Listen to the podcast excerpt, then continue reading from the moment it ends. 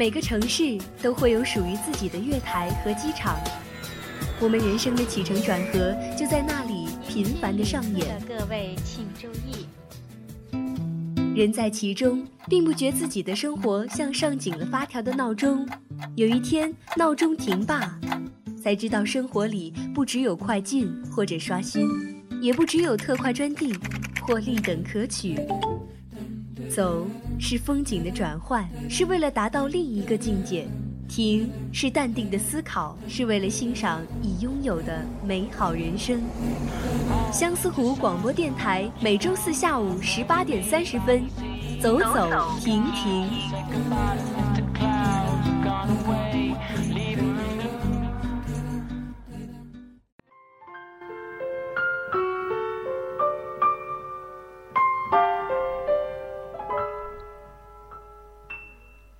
Hello，大家好，欢迎收听今天的走走停停，我是刘婷。近期呢，电影《末日崩塌》热映，里面出镜的两个城市便是洛杉矶和旧金山。那么今天啊，我将与大家一同走进被誉为西海岸门户的旧金山。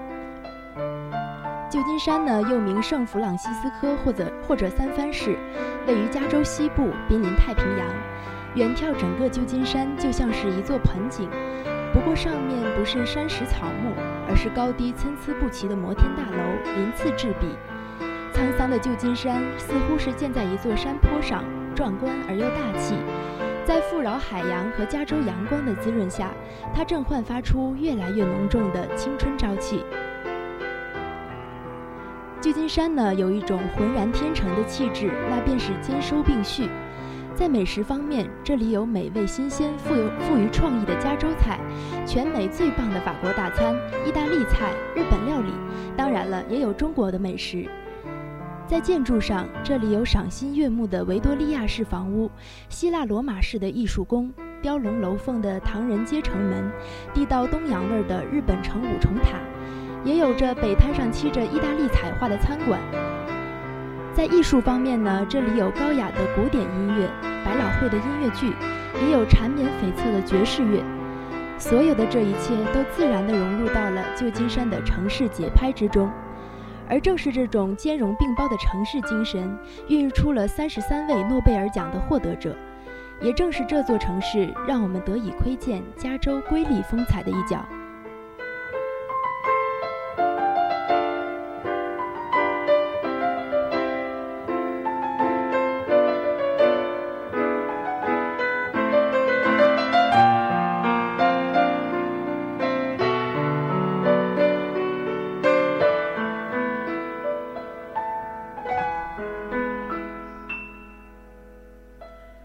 首先，我们说说旧金山有哪些好玩的地方吧。首先为大家介绍的是学院派建筑风格的市政厅。旧金山市政厅很大，占据了两个完整的街区。主建筑呢是一栋酷似白宫的大楼，其巨大的嵌金穹顶非常像梵蒂冈圣彼得大教堂那个著名的圆顶，据说名列世界的第五位。市政厅前面的广场非常大，而广场两侧是大草坪。旁边栽植了一排的法国梧桐，与市政厅相得益彰，目宿辉煌。在这里呢，想提醒大家一下，市政厅是免费向游客开放的，所以大家完全不用担心会面临收费的问题。下面让我们把目光转向旧金山的另一个旅游景点——旧金山渔人码头。我想这里应该是吃货们的天堂吧。渔人码头的标志呢，是一个画有大螃蟹的圆形广告牌。找到了大螃蟹，就到了渔人码头，也就到了旧金山品尝海鲜的首选地点。渔人码头沿海呢，盛产鲜美的螃蟹、虾、鲍鱼、枪乌贼、海胆和鳕鱼等海产。而品尝海鲜的最佳时节是每年的十一月到次年的六月之间。这时候我们来到渔人码头，就可以吃上上好的海味。如果去的不是时候，就会发现码头上堆放海鲜的堆场空空如也了。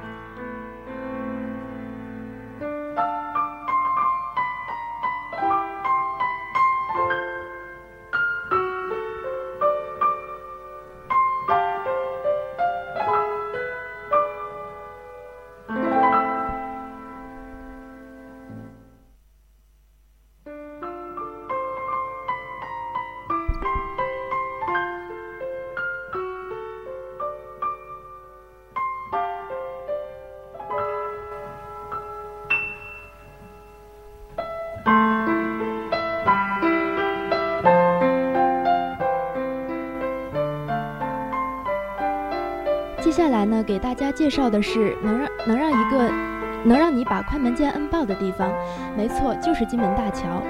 金门大桥横跨在宽一千九百多米的金门海峡之上，连接两边的陆地，就像一根暗红色的项链，而吊坠在大海的脖子上，雍容而又华贵。大桥桥下空高六十多米，气势宏伟，色调独特，是旧金山的城市标志之一，被誉为现代桥梁工程的一项奇迹。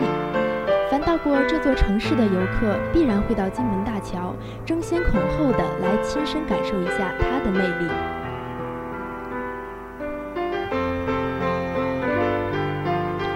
九曲花街在旧金山也算是一个景点，这是由于旧金山特殊的城市特点造就的。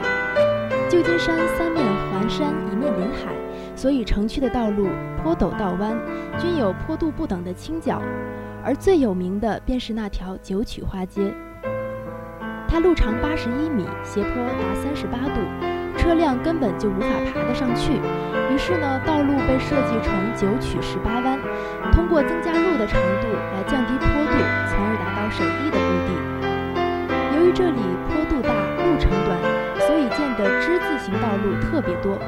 而为了美观呢，在道路两边又栽满了各色五彩缤纷的花卉，于是就形成了既实用又漂亮的道路景观。九曲花街就这样变成了一个美丽的景点。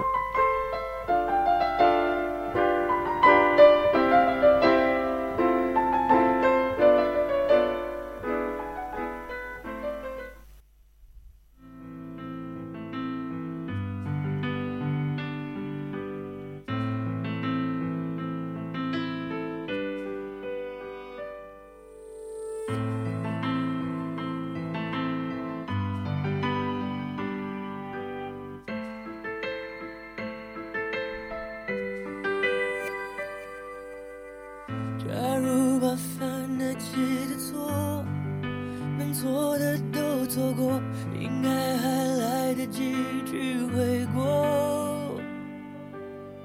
假如没把一切说破那一场小风波让一笑带过在感情面前讲什么自我要得过且过。全都怪我，不该沉默是沉默，该勇敢是软弱。如果不是我误会自己洒脱，让我们难过。可当初的你和现在的我，假如重来过，倘若那天把该说的话好好说，该体谅的不执着。如果那天我不受情绪挑拨，你会怎么做？那么多如果，可能如果我，可惜没如果，只剩下结果。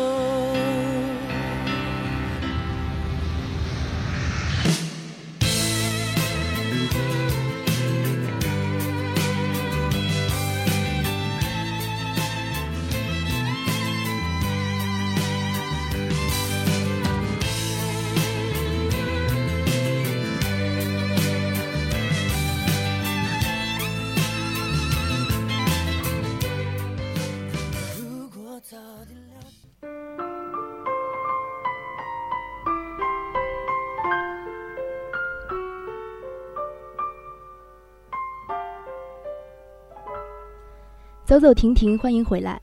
刚才说完了著名的景点，下面我来说说女孩子们都想听的购物指南吧。在美国购物呢，你会发现美国有许多环境优雅的超大型购物中心，它们不单单是购物场所，还成为一种文化现象。早晨呢，老人们在购物商场里散着步，孩子们放学后会来商场的游艺房玩耍，年轻的母亲们来到这里，以购物的形式度过愉快的周末。此外呢，商场里还有餐厅、电影院，可以说美国的购物中心更像是功能齐全的休闲地。大家在购物时不妨多逛几家店。一般的大商场里，定期总会有降价销售，店家会挂出 on sale 的牌子。而在这种时候呢，只需花上原价格的几分之一，就可以买到称心如意的东西。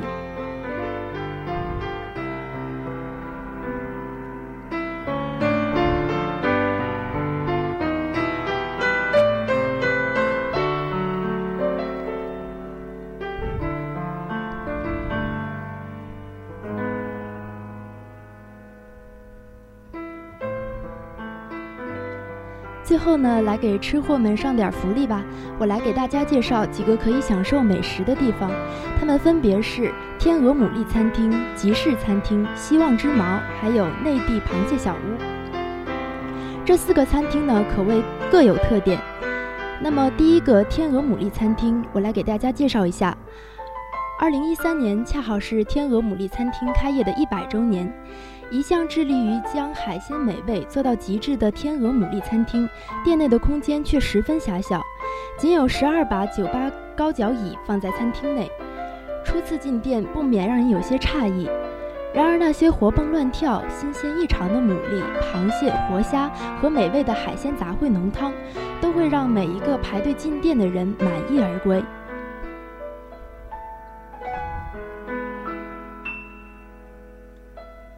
下面是集市餐集市餐厅，在地处内河码头的集市餐厅，有一位在当地极为有名的主厨，名叫 Mark Simon。他的拿手菜肴在旧金山本地有着众多的追捧者。最有名的菜品呢，是用青木瓜、柚子片、花生等等为材料制成的珍宝蟹肉蛋糕和鲜肉的沙拉。为了确保菜肴的最佳口感和新鲜度。集市餐厅的所有佳肴都会以当天最新鲜的螃蟹为食材，味道会十分的正宗。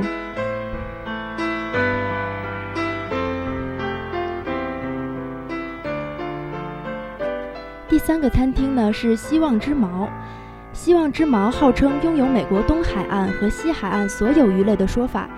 希望之矛的餐厅菜品十分丰富，使用珍宝蟹制成。制特制成的特制蟹肉汉堡和海鲜浓汤，是我们在旧金山吃过最美味的食物。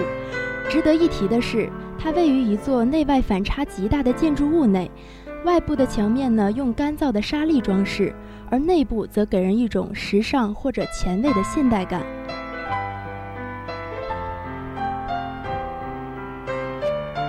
最后一个呢，就是内地螃蟹小屋。位于玛丽娜码头旁的内地螃蟹小屋，也是旧金山非常有名的餐厅，曾经夸下海口，说自家的螃蟹是当地最美味品种的事迹，也让这家餐厅早已名声在外。内地螃蟹小屋提供的美味很多，最有名的菜品是螃蟹卷、螃蟹沙拉、鳄梨、甜菜根和特制的鸡蛋，每一样每样食物都让顾客们流连忘返。同时呢，内地螃蟹小屋还有很多极具复古情怀的甜点，奶油糖果布丁、热腾腾的苹果酥和梨子酥，都是内地螃蟹小屋的头牌甜点。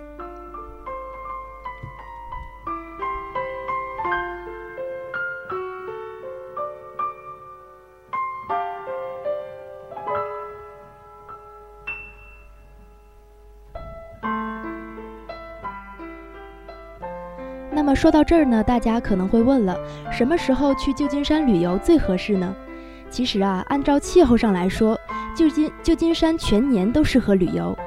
冬季一般比较潮湿，夏季多雾，并且一天中可能出现多次的天气变化，比加利福尼亚的其他地区要凉快得多。当然了，吃货们可不要忘记刚才提过的享受海鲜的最佳时间哦。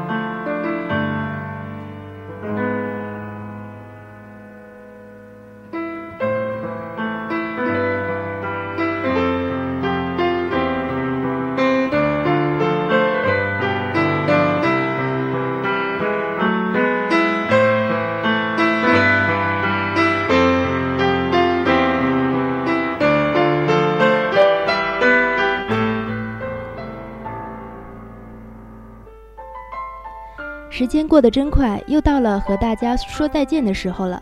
在了解了旧金山的旅游攻略后，大家有没有动心呢？那就赶快行动起来吧！好了，今天的节目到这里就结束了。大家也可以在荔枝 FM 上搜索相思湖广播电台收听我们的节目。我是刘婷，下周四晚继续与你相约走走停停。